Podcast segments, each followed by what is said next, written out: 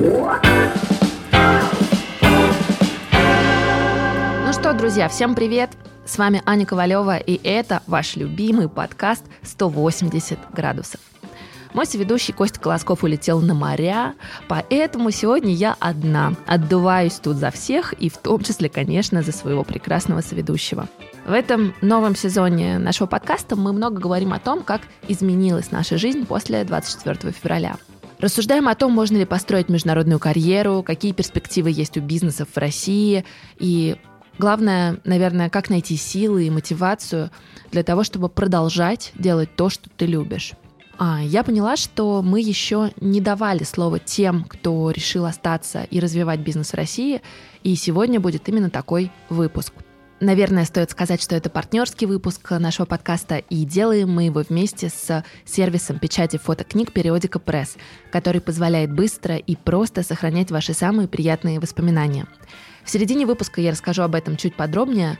Ну, а теперь, мне кажется, самое время рассказать о том, а, а, что мы будем обсуждать сегодня. В этом выпуске мы поговорим о том, как дела у бизнесов, ориентированных на российский рынок.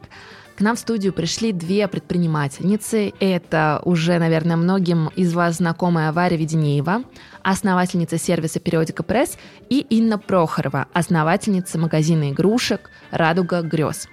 Обсудим, почему сегодня для людей важны впечатления, а не просто вещи.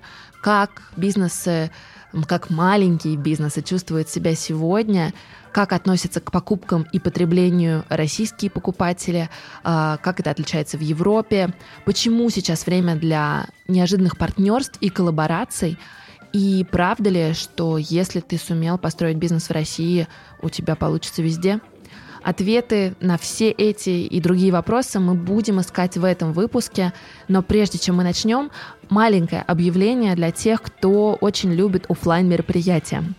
7 сентября в 19.30 мы вместе с Костей Колосковым и преподавателями Британской школы дизайна поговорим про образование, степень MBA и о том, как с помощью этих вещей можно повернуть свою жизнь на 180 градусов.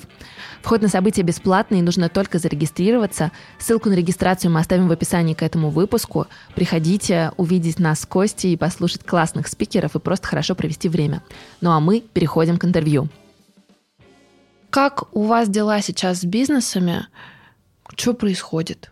Расскажите. Как дела с бизнесами? Ну, на момент середины августа, когда мы встретились и записываем подкаст, э, э, к своему удивлению, э, мы перевыполняем план, то есть мы идем чуть выше, чем мы себе намечали. Не совсем понимаем, с чем это связано, но пробуем огромное количество того, чего не планировали, в том числе офлайн мероприятия. Думаю, мы об этом будем сегодня говорить, про всякие эксперименты, которые удалось э, проверить.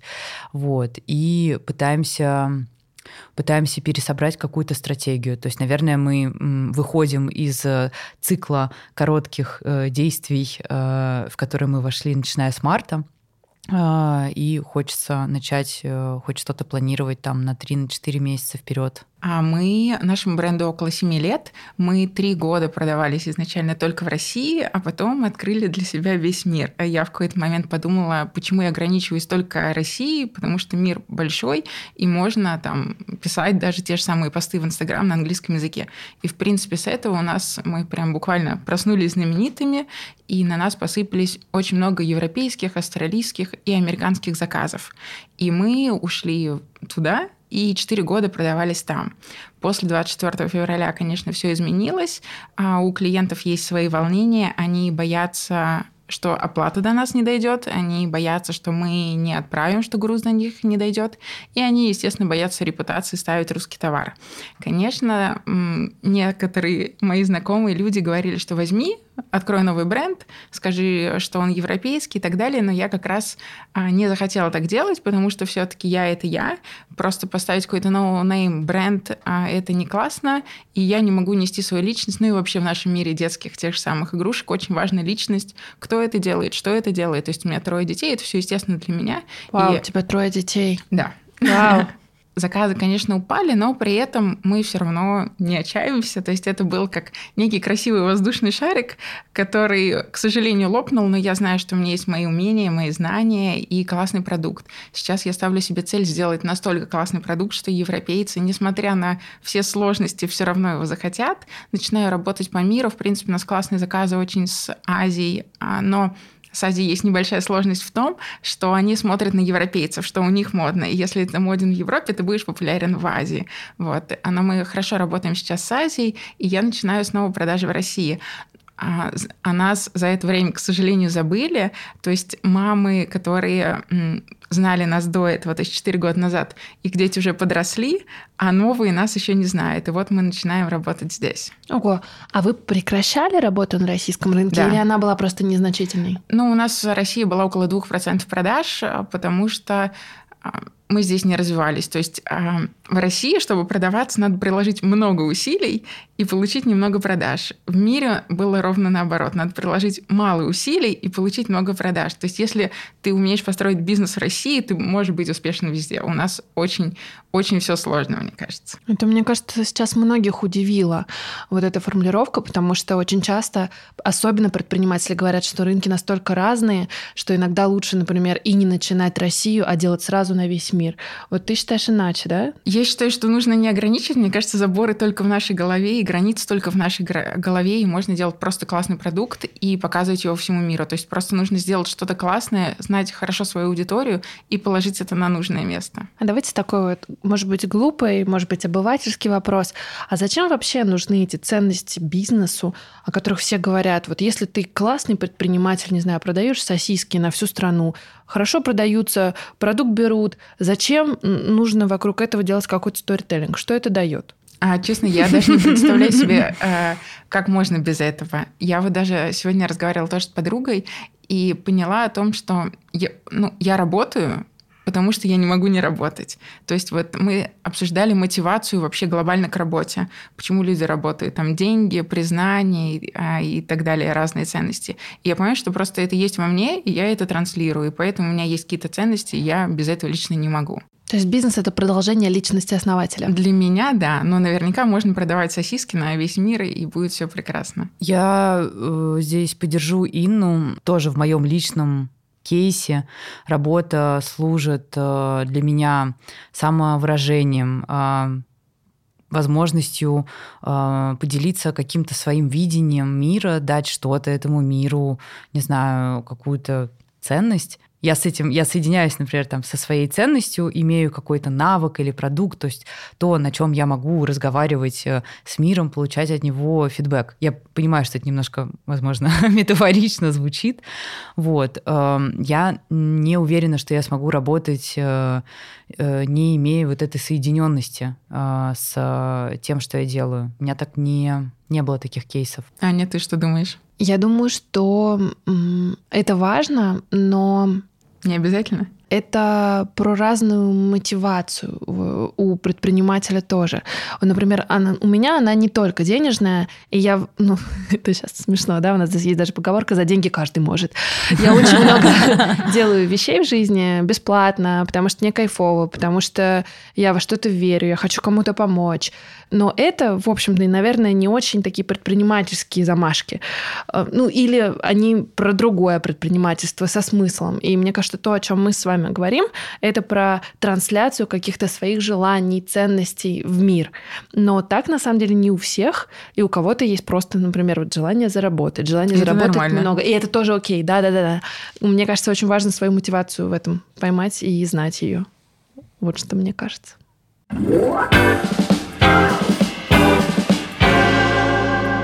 Прозвучала музыка, а значит самое время подробнее рассказать о партнере этого эпизода. Сегодня это периодика пресс, сервис, который позволяет быстро и просто сохранять ваши самые приятные воспоминания. В этом выпуске мы много говорим про ценности и про то, что очень важно оставаться верным себе, несмотря ни на что. Фотографии и воспоминания — это то, что позволяет нам вспоминать и напоминать себе и другим о том, кто мы есть на самом деле.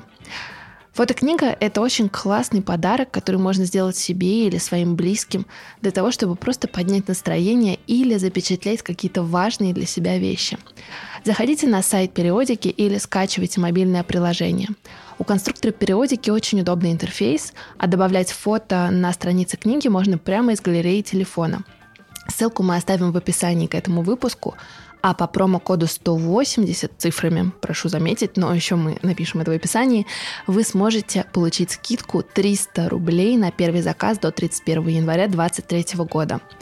От себя добавлю, что у меня несколько книг периодики, и, честно говоря, мне кажется, это самый классный подарок, который можно сделать себе, своим родственникам или друзьям. Ну что, а мы возвращаемся к разговору. А правильно я понимаю, что вам кажется, очень проблематично сохранить вот эти ценности, когда ты растешь, потому что, наверное, на старте бизнеса или когда он маленький, нишевый, как угодно назови, вот э, за предел, до, да, в пределах Садового кольца, а, это как будто бы органично и легко, но очень сложно доносить это до большего количества людей или как? Мне кажется, что это достаточно сложно, правда, потому что а, есть там, я не знаю, холивары, какие-то очень модные повестки, на которых легко играть, на которые вызывают сильные у людей эмоции, а, соответственно, эмоции — это внимание, а внимание — это новая валюта, и, соответственно, много внимания, много валюты, и в этом есть большой плюс для производителей, для брендов. А если ты не делаешь какие-то холиварные истории, там, они прям идешь по повестке. Не угождаешь повестке, да. Да, то это достаточно тяжело. Там просто такое ощущение, что простые человеческие ценности, как, я не знаю, добро, семья, они уходят на какой-то второй план, потому что они очень простые и понятные. Например, я замечаю в, своей родительск... в своем родительском сообществе, а у меня трое детей. Старшей дочке моей 11 лет. Когда я ее только родила, во, во всех блогах это были счастливые жены, счастливых детей и так далее. А потом, со временем, вот сейчас у меня там третья дочь, я читаю там какие-то каналы, и они переформатировались в те а, в сообщения, типа я 8 часов скроллю ленту в Инстаграме, а мой ребенок сам по себе гуляет на горке, это, ну там, типа в песочнице рядом со мной, и это ок. И мне кажется, что это две сильные крайности, и хочется быть посередине, а середина не вызывает этих эмоций. То есть, когда ты не самый идеальный, и ты вроде бы и наоборот не говоришь о том, что вы можете все делать. Все-таки мне кажется, что мне хочется причинить людям пользу и показать людям, что можно быть чуть лучше версией себя. Да, там, я за то, чтобы принимать себя. К примеру, мне там нравится бодипозитив в том плане, что ты принимаешь свое тело как такое, каким ты есть. Но все-таки там питание, спортивная активность и так далее это важная часть. И мне кажется, нужно стремиться быть чуть-чуть лучше версией себя во всем. А эта серединность, она как раз, мне кажется, вызывает меньше эмоций, из-за этого тяжело развиваться. Мне здесь хочется добавить э, к тому, что сказала Инна. Если ты обычный человек, э, не знаю, у тебя нет каких-то надрывных историй, связанных с темами, которые сейчас активно а, обсуждаются. Ну, например, тебя это как а, шейминг а, белых гетеросексуальных мужчин в Америке, да? Я типа, что я сделал? Почему вы со мной так? Тебе очень сложно привлекать внимание. То есть ты просто, не знаю, живешь свою жизнь, э, делаешь свое дело, и очень сложно здесь вот опять же, если говорить про... Я, я видела, что ты читаешь книжку э, «Экономика впечатлений». Она здоровская, я ее тоже порекомендую в подкасте. Э, это не про экономику впечатлений. Ты просто живешь свою жизнь, и ты выбираешь себе какой-то срединный, медианный путь э, без э, полярностей, э, без впадания в крайности. Но здесь очень сложно оставаться э, заметным и на виду. А современный маркетинг, если мы говорим про, ну, в общем-то, определенную зависимость от э, поисковых механизмов, алгоритмов выдачи э, социальных сетей, э, они не предлагают обычный контент. Да, но есть же и другой тренд. Людям очень нравится узнавать себя и ну, видеть, что ты там такой же, как твой любимый блогер. И здесь как раз, мне кажется, есть э, э, растущая популярность как раз такого усредненного и нормального контента, а не там какого-то безумного лайфстайла, которого у тебя никогда не будет. Людям нравится и смотреть на то, что ближе. На блогеров, да, но при этом на бренды я не могу здесь согласиться. Вот здесь опять-таки возникает вопрос. Я знаю, что в мире возможно продаваться, не имея личного бренда. В России я вот тоже как-то сидела и думала, и пыталась вспомнить те бренды, которые мне нравятся, но, к примеру, я не слежу за фаундером, либо фаундер не ведет активный блог. И вот у меня возникает вопрос, Варь, как ты думаешь, можно ли в России делать а, успешный бренд без личного бренда. Возвращаясь к теме с сосисками, то есть если у меня есть выбор, какие сосиски купить, обычные или там, где... Ты знаешь, кто это сделал? Я знаю, кто это сделал. Я знаю, что у этого человека есть дети, и что он, э, не знаю, строит детские площадки, например, или о чем-то говорит. Э, я, наверное, предпочту какой-то вот эффект э, эм, знакомства с ценностями человека. То есть я, мне будет приятно выбрать что-то, о чем у меня больше информации, и что-то, что в меня резонирует. Мне кажется, знаешь, я вот сейчас скажу, у меня здесь есть опыт между продажами в России и в мире, и мне кажется, что российский покупатель очень вдумчив и этичен. Очень большая разница у нас. К примеру, я удивлялась, да, мы, наверное, все знаем, что Zara там выпускает две коллекции, ой, коллекцию каждые две недели. И все говорят, какой кошмар. Но когда мы продавались а, по миру, я прям очень чувствовала, что мы сделали коллекцию игрушек по идее, она может жить вечно. Но при этом людям через полгода она надоедает. Я стала делать там, вначале просто сделала, выпустила какие-то игрушки, потом стала делать коллекции раз в год. Как только ты делаешь новую коллекцию, европейцы очень падки на новое, они прям хотят новое обязательно, и новое скупают, им нужно отличаться очень быстро. Не, ну дети, дети растут, мне кажется, детям нужна новизна. Не могу здесь согласиться с тобой, потому что сейчас у нас собрано 60 товаров, это mm-hmm. много, да. И, а потом я стала делать коллекции каждые полгода. В России ровным счетом наоборот. Нужно нашим выпустить товар, и они должны привыкнуть к нему, присмотреться. И покупают там один-два. У нас в Европе очень много было там мам, которые покупают там, образно, у нас есть конструктор, они покупают пять штук сразу, чтобы вот фух, в России я такого никогда не встречала. То есть мы очень вдумчиво покупаем, выбираем, поэтому мне кажется, что русский потребитель этичен, ему не нужна там такая большая смена, ротация и вообще вещей, мне кажется, у нас гораздо меньше, и не потому, что мы не можем себе их позволить. Ну, интересно, кстати, про знание своей аудитории, то, что ты говоришь, вот это любопытный факт.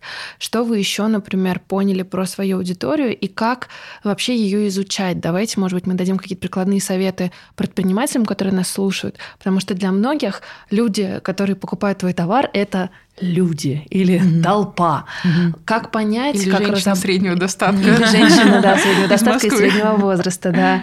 А, как понять, как в этом разобраться и как вы это делаете? Слушай, мы э, в периодике в прошлом году провели э, исследование и создали архетипы. У нас получилось четыре архетипа э, наших пользователей. Мы на это, наверное, месяц э, потратили сил команды, то есть мы проводили страт-сессии, определяли там, а что это за архетипы, что они слушают, кого они читают, э, вплоть, ну, до каких-то, что мы делали. Например, можно сделать следующую вещь. Я ее, кстати, э, мне кажется, такой прикладной совет. Завести отдельный профиль в социальной сети и подписаться на своих клиентов не на блогеров, а подписаться на своих клиентов и просто, ну, чтобы э эти ленты твоего привычного мира а, потому что, ну, у тебя там какой-то контекст, э, твои друзья и твои увлечения и так далее. Ты читаешь только ленту своих настоящих клиентов, и ты понимаешь, чем они живут. Потом, например, в качестве эксперимента э, подписаться на э, ленту и на, ну, найти, например, среди какой-то небольшой выборки. То есть достаточно подписаться, например, на 50 человек, подписаться на блогеров, которых читают эти э, твои живые настоящие клиенты. И тогда ты будешь понимать, как они видят э, некоторую повестку, э, как они видят свое инфопространство, что на них влияет. Вот, и у тебя будет уже, кроме твоей какой-то точки зрения, как ты представляешь своего клиента, у тебя появится реальный мир твоего клиента и э, мир его инфлюенсеров. У меня очень консистентная команда, как мне кажется, э, я выкладываю иногда фотографии, и мне кажется, мы все выглядим очень похоже и ходим в похожие места, и это огромный плюс, потому что мы быстро друг друга понимаем, и скорость коммуникации э, высокая. Но с другой стороны, мы имеем одинаковые когнитивные искажения и ловушки. То есть мы просто не э, видим каких-то вещей, которые есть в мире, просто в нашей команде нет людей, которые придет и скажет, ребята, вы что, да вот оно вот на самом деле вот так вот. А, что мы, например, из нашего исследования увидели? Это еще, кстати, одно из первых было заблуждений. А, как раз когда мы с сыном познакомились, э, мы стояли на маркете э, ветра, и было очень интересно, какие люди подходили. А, казалось, ну, то есть мне казалось, что вот это наши клиенты, а к нам подходили ну, к нам подходили какие-то другие люди и говорили, а мы у вас заказываем. И я так, я как бы смотрела в глаза нашим настоящим клиентам, а не тем, как я себе представляла клиента. И это очень классный опыт. Поэтому, мне кажется, вот офлайн взаимодействие э, при возможности желательно, чтобы прошли все члены команды, там не только маркетологи, не только основатель.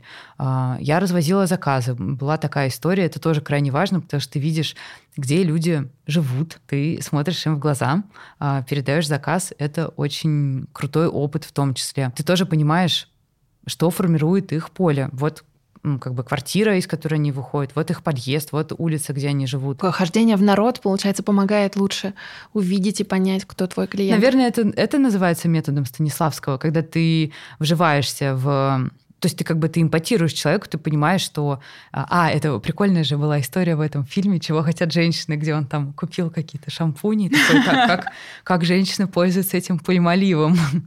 Вот. Э, конечно, возможность... Эм, ну, то есть когда ты смотришь за жизнью незнакомых тебе людей э, в социальных сетях, ты действительно можешь... Ну, то есть они что-то выкладывают, ты можешь э, внимательно вглядываясь в это, то есть ты там не ищешь знакомое лицо, ты смотришь на это с интересом э, э, исследователя.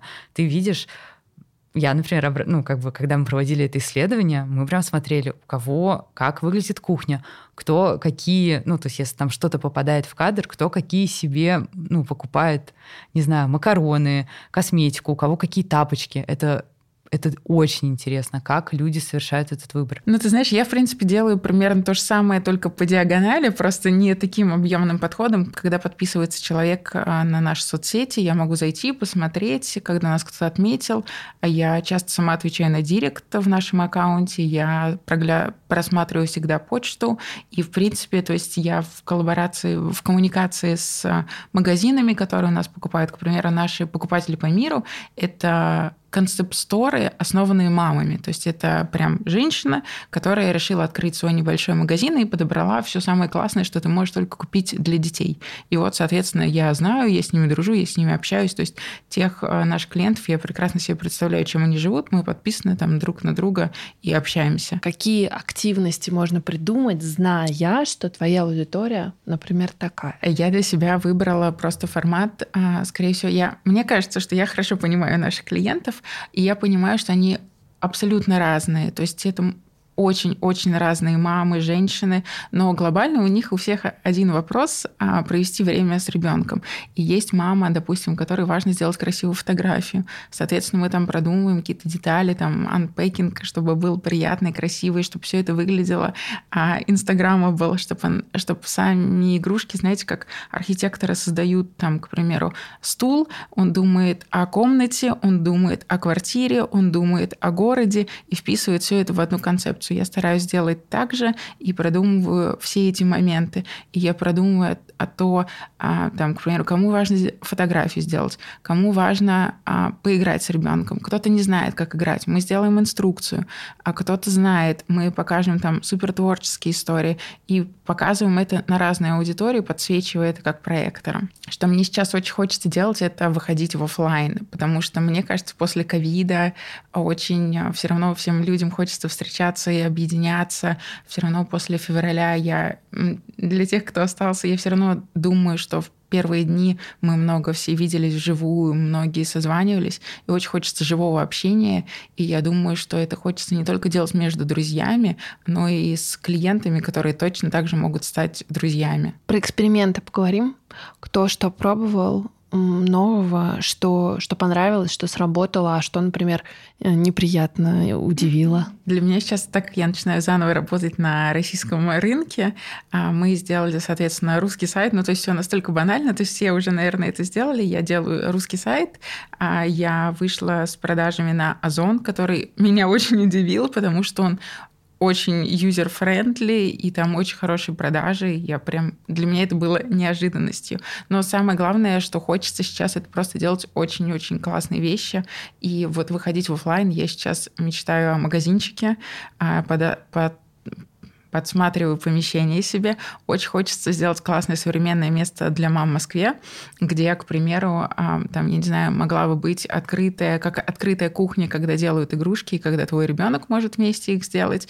Там бы я проводила встречи, к примеру, у меня есть подружка Сомелье, я все мечтаю о встрече игрушки и вино, когда кто-то смотрит за твоим ребенком, а ты можешь попробовать два-три бокала вина, а там, я не знаю, какие-нибудь встречи с сексологом, то, что волнует а, современных женщин, женщин, потому что с рождением детей жизнь не заканчивается, она только продолжается. А вот, кстати, э, мне кажется, у многих наших слушателей может возникнуть вопрос.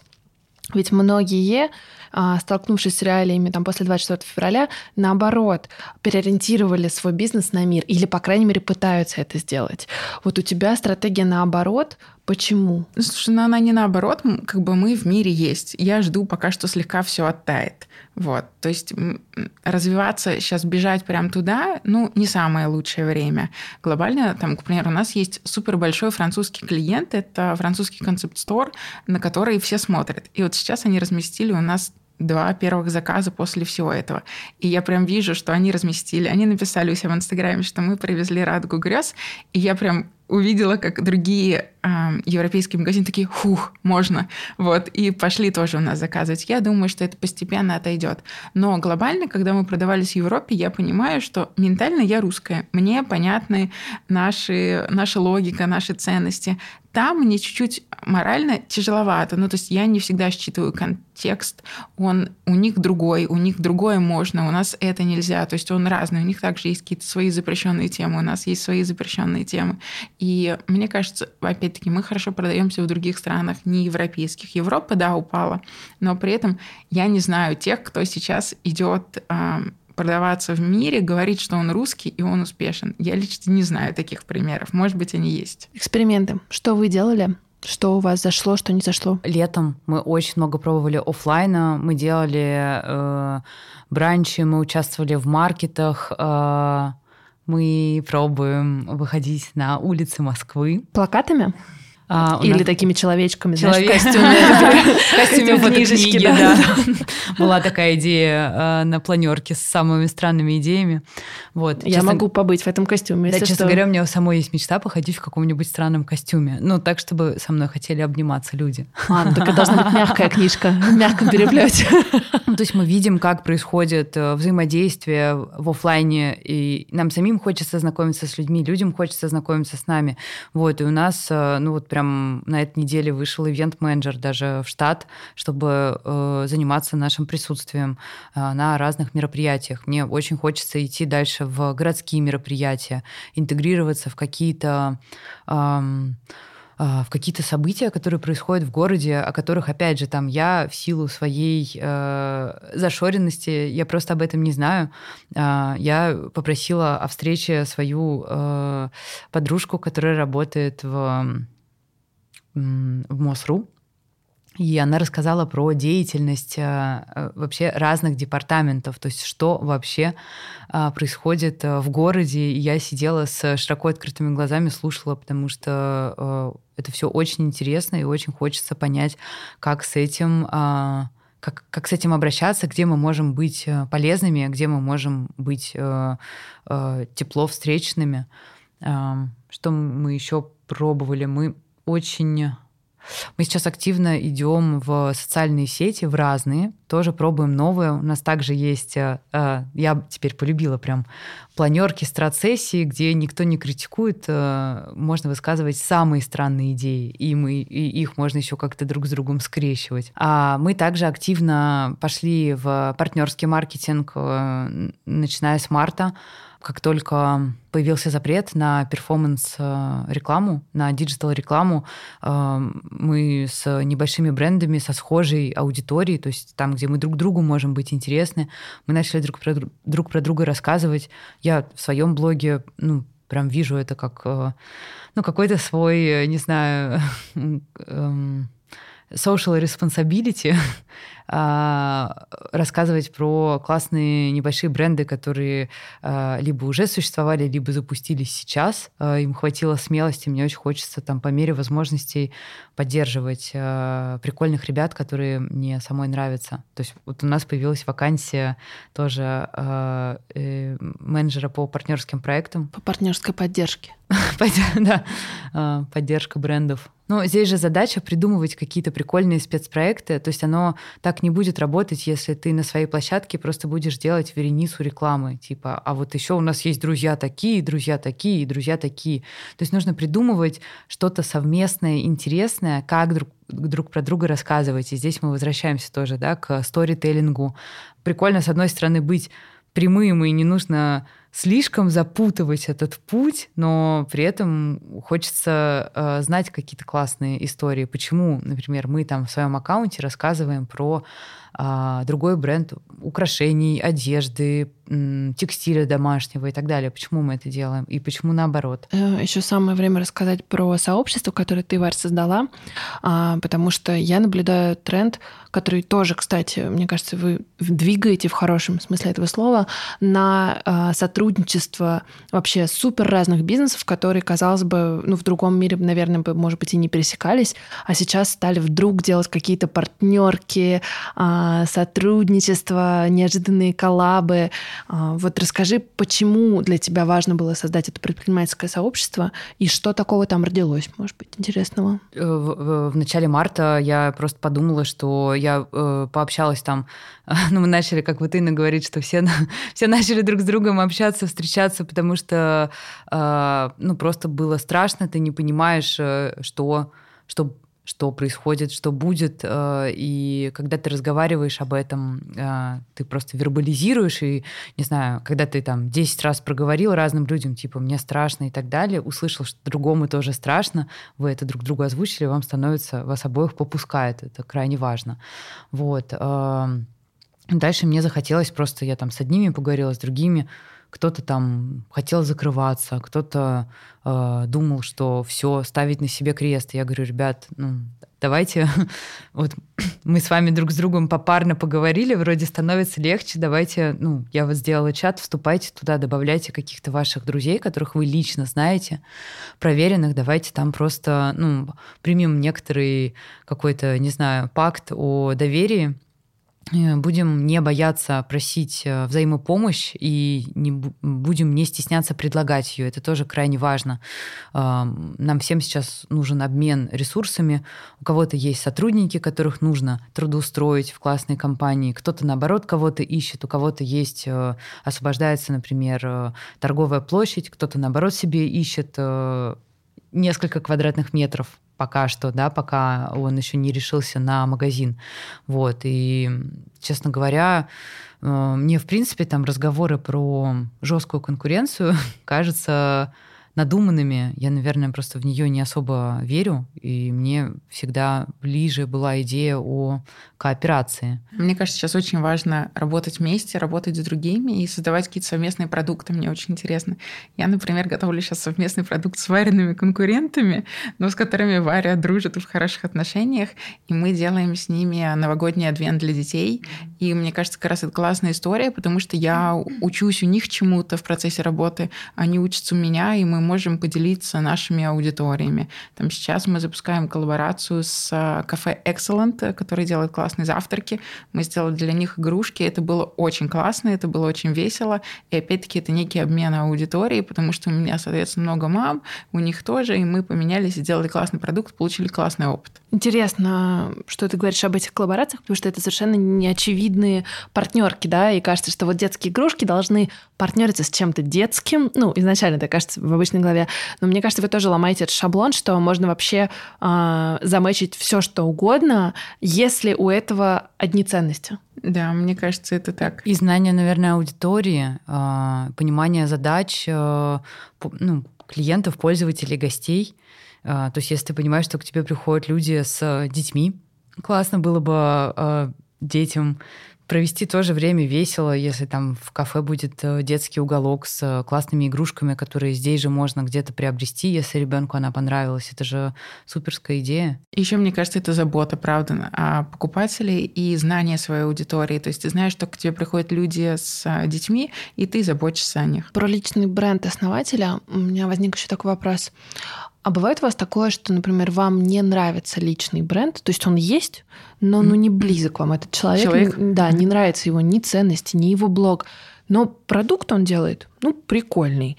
И хочется им пользоваться, и нравится, как все организовано. Вот э, для вас это будет преградой, если, например, человек в своем блоге транслирует те ценности, которые, ну, вообще вам не близки? Для меня, да, это будет преградой. Но мне, наоборот, это очень нравится. То есть я могу видеть человека и понимать, куплю я у него или нет.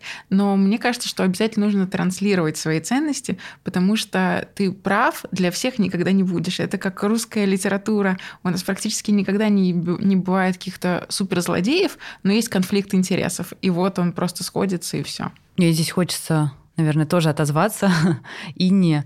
А, короче, мне, мне бы, наверное, хотелось бы испытать э, какое-то несогласие с читая личный бренд, э, читая, например, э, личную точку зрения основателя какого-то проекта или сервиса, а, может быть, где-то с ним поспорить, не согласиться, может быть, с кем-то его обсудить, чем если бы он был э, таким удобным всем конформистом э, с отсутствующей э, точкой зрения, э, или даже, наверное, хуже, когда она есть, но она такая очень угодливая, всем угодливая. Мне, наоборот, нравится читать э, и наблюдать за людьми, с которыми я во многом не согласна. Я просто по-другому смотрю на мир, потому что для меня это возможность Э, расширить свою картину. Такие люди и их э, озвученная точка зрения, они в том числе помогают лучше понимать свои ценности, потому что ну, ты же чувствуешь, то есть одно дело, когда тебе на ногу наступили, ты понимаешь, что типа, блин, черт, мне больно. Вот. А когда ты читаешь текст, который, ну, он тебе на ногу не наступает, но ты испытываешь такие же эмоции, а, здесь прикольно поисследовать, посмотреть внутрь себя, а что именно, а, какие там струны души сейчас задеты, что ты там начинаешь краснеть и а, злиться, читая, ну, какую-то иную точку зрения. Я подумала о том, что есть люди, чьи, например, персоналити мне не очень нравятся, но они вызывают во мне эмоции. И я начинаю следить за там, бизнесом, в том числе, потому что мне просто любопытно, да, а что будет следующее, что человек сделает.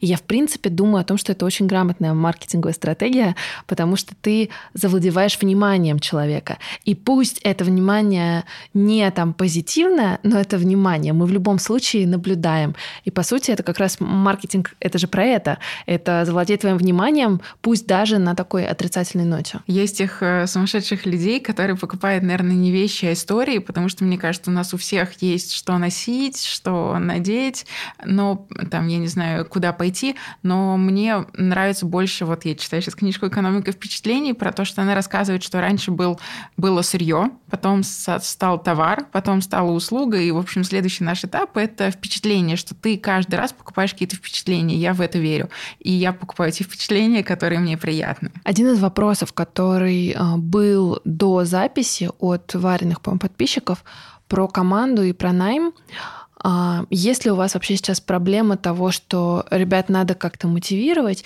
Есть ли у вас вообще проблема самомотивации? Потому что мы тоже сейчас говорим про ценности, про то, как на самом деле бизнесы вроде бы живут. Вот и у Инны все неплохо, и у Вари план перевыполнили.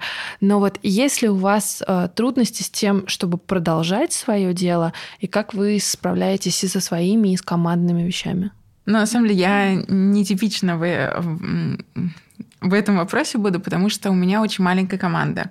Ну, маленькая есть, это сколько? А, у меня есть столяры, у меня есть те, кто красит, ну, как бы это, скажем так, э, те, кто делают физический продукт. А так у меня два менеджера, которые обрабатывают заказы, и одна моя помощница и я. То есть, по-хорошему, у нас двое, и я работаю, у меня трое детей, и нет няни, они там а, учатся дистанционно, соответственно, я много времени провожу с ними, работаю около там четырех часов в день. И моя подруга также работает со мной на фулл-тайме, на, точнее, парт-тайме. А, но я много работаю с фрилансерами. Я очень их люблю, потому что мне кажется, что это люди, которые классно делают что-то одно. К примеру, у меня есть суперфотограф, супердизайнер.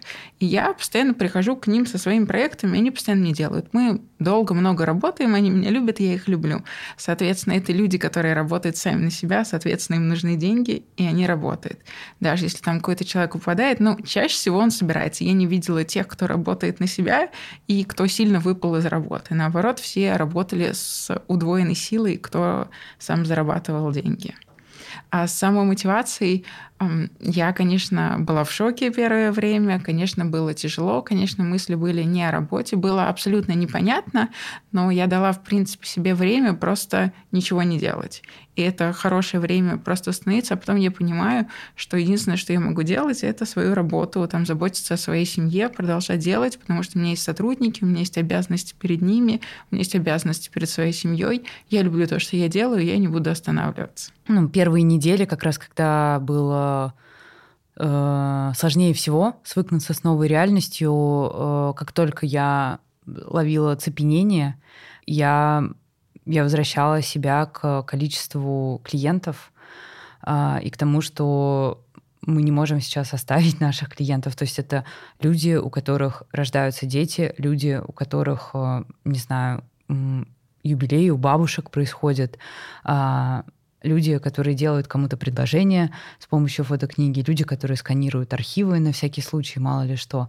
И ну, мы просто не можем взять, опустить руки, закрыться. Мы должны искать способы продолжать работать. И э, у меня, к моему собственному удивлению, э, выстроилась пирамида, что я представляла э, наших клиентов, и э, вот опять же там в первые м, недели, то есть там в марте и в апреле люди, э, наши клиенты нам писали там типа огромное спасибо, вы не представляете, как это много для нас значит, и я очень благодарна э, там нашей поддержке, что мы все это эскалировали в рабочий чат, чтобы каждый э, сотрудник наш, каждый наш коллега, он э, понимал, насколько это важно. Потому что часто, когда ты работаешь в офисе или когда ты работаешь там с таблицами или с кодом, ты немножко э, забываешь, для кого и что ты делаешь. Э, ну, нет же вот такого контакта, что к тебе пришел человек, ты ему продал, и он, э, не знаю, э, улыбнулся, и ты понимаешь, я не зря работаю. Вот. И прям вот все отзывы, которые приходили, ну, мы на самом деле, мы это и обычно делаем, но ну, в меньшей степени. Ну вот э, в марте, в апреле нас, наверное, это поддерживало как-то невероятно. Вот именно в том, чтобы не, не терять работоспособность. И также в офисе, мне кажется, каждый сотрудник старался держаться ради других. Ну, то есть ты понимаешь, что тебе очень хочется сейчас, может быть, расклеиться, как картонные коробки, и если бы ты был один, ты бы реально так и сделал дома. Но когда ты видишь, что рядом с тобой другие люди, и они примерно в таком же состоянии, ты понимаешь, что, возможно, твое э, это самое твое эмоциональное состояние сейчас решительное, и ты должен какой-то сделать выбор. А, либо сейчас ты расклеишься и все расклеятся, либо наоборот. Вот, и мне кажется, в разные дни, то есть я здесь там ни в коем случае не... Я, эм, ну, у меня бывают, конечно, дни, когда я максимально не в ресурсе. Вот, я смотрела смотрела там на ребят, и я думаю, ну, надо собраться. А, я не могу сейчас опустить руки. А интересно у тебя, как мне кажется, в информационном поле это было достаточно тяжелое время. Тяжелое. А, у меня очень сильно, во-первых, скакало настроение, во-вторых, у нас после 24 февраля ушло, мне кажется, процентов 80 клиентов. Мы в основном были ориентированы на международные компании, и у нас были слишком роскошные планы на 2022 год, а, которые были подтверждены уже подписанными какими-то договорами, которые просто там, ну, разрывали, потому что компании уходили с рынка. И, ну, мне кажется, первое время я была в оцепенении, потом а, мы с Костей, это мой кофаундер, мы друг друга успокаивали, он говорил, Аня, ты нас рано хоронишь, но как бы у меня, правда, было ощущение, что, возможно, это все просто нужно заканчивать и как-то расходиться.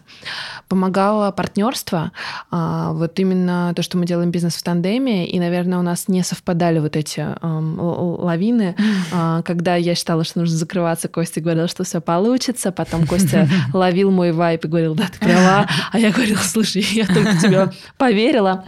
Вот, и в этом смысле помогало вот это нахождение просто с человеком рядом. И в целом, мне кажется, команда, честно говоря, собралась. И, наверное, мне помогло в какой-то момент то, что мы стали делать специальный сезон подкаста «Спасибо, я в порядке». Если вы не слушаете его, если вы его не слушали, послушайте. Мы сделали а, такой спецсезон про то, как вообще справляться с психологической стороной всего происходящего, что делать, если в твоей семье разные взгляды, или что делать, если ты обесцениваешь всю свою работу. А, я лично переслушивала по три раза выпуски. Вот. И мне кажется, что вообще вот эти отзывы людей, которые стали приходить к нам после этого подкаста, меня саму исцелили и спасли, и мне стало казаться, что мы делаем важное дело. Потому что в какой-то момент мне так уже не казалось, и мне казалось, что это вообще все бессмысленно, зачем. И вообще в целом, а, наверное, если говорить обо мне, мне помогает остановиться и посмотреть, что все-таки было сделано. Например, вчера мы обновляли сайт, там были там какие-то майнер правочки, я смотрела на сайт, и я такая, господи, а мы, оказывается, столько всего сделали за три года.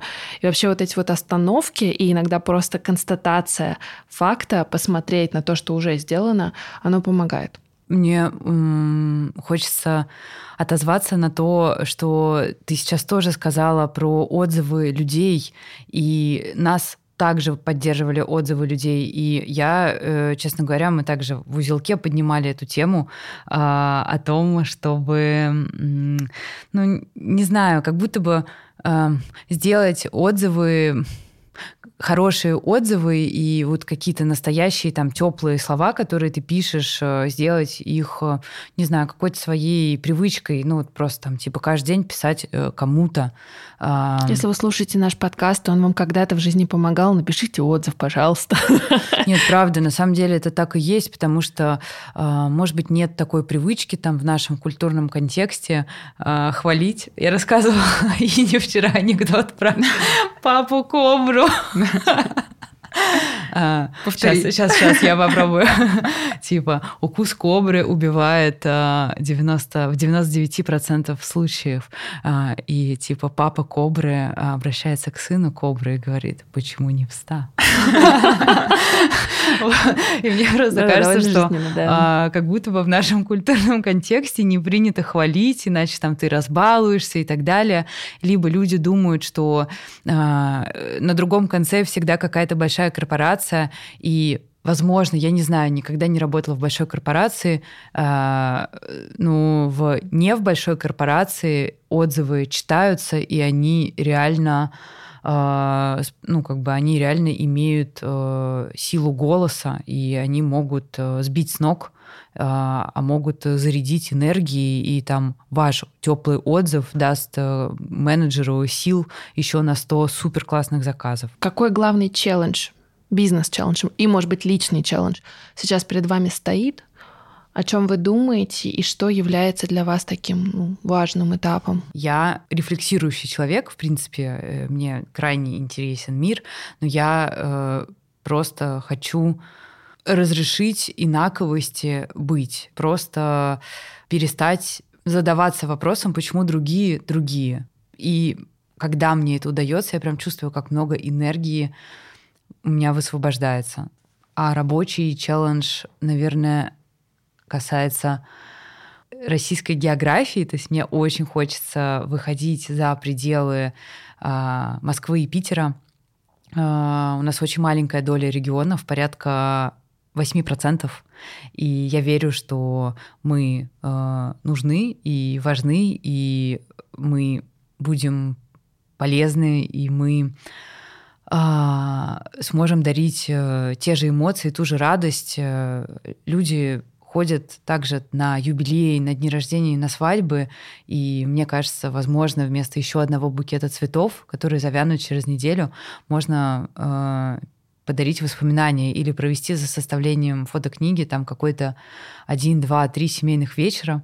Потому что когда ты садишься и вспоминаешь что-то, ты как будто бы еще раз это проживаешь, и, не знаю, там в своей какой-то нарративной системе ты укрепляешься в том, как тебе э, ну, с, с этим, например, человеком или в этой семье, какие у тебя, какая у тебя классная жизнь, наполненная счастливыми воспоминаниями. Мне кажется, это, я, я думаю, что в, в подкасте «Спасибо, я в порядке» наверняка затрагивали эту тему, а, как а, важно пере пересматривать в ретроспективе свою жизнь, потому что в ней остается только хорошее. И когда ты это еще раз э, своим вниманием осматриваешь, э, у тебя меняется состояние эмоциональное. Инна? А, я, наверное, начну сейчас пока что про рабочий челлендж. А, я очень хочу в России, так как я ее понимаю, и здесь много очень классной аудитории, а, хочу работать в России, мне она понятна, и хочу сделать uh, Make Wooden Toys Great Again in Russia. То есть прям я хочу, чтобы,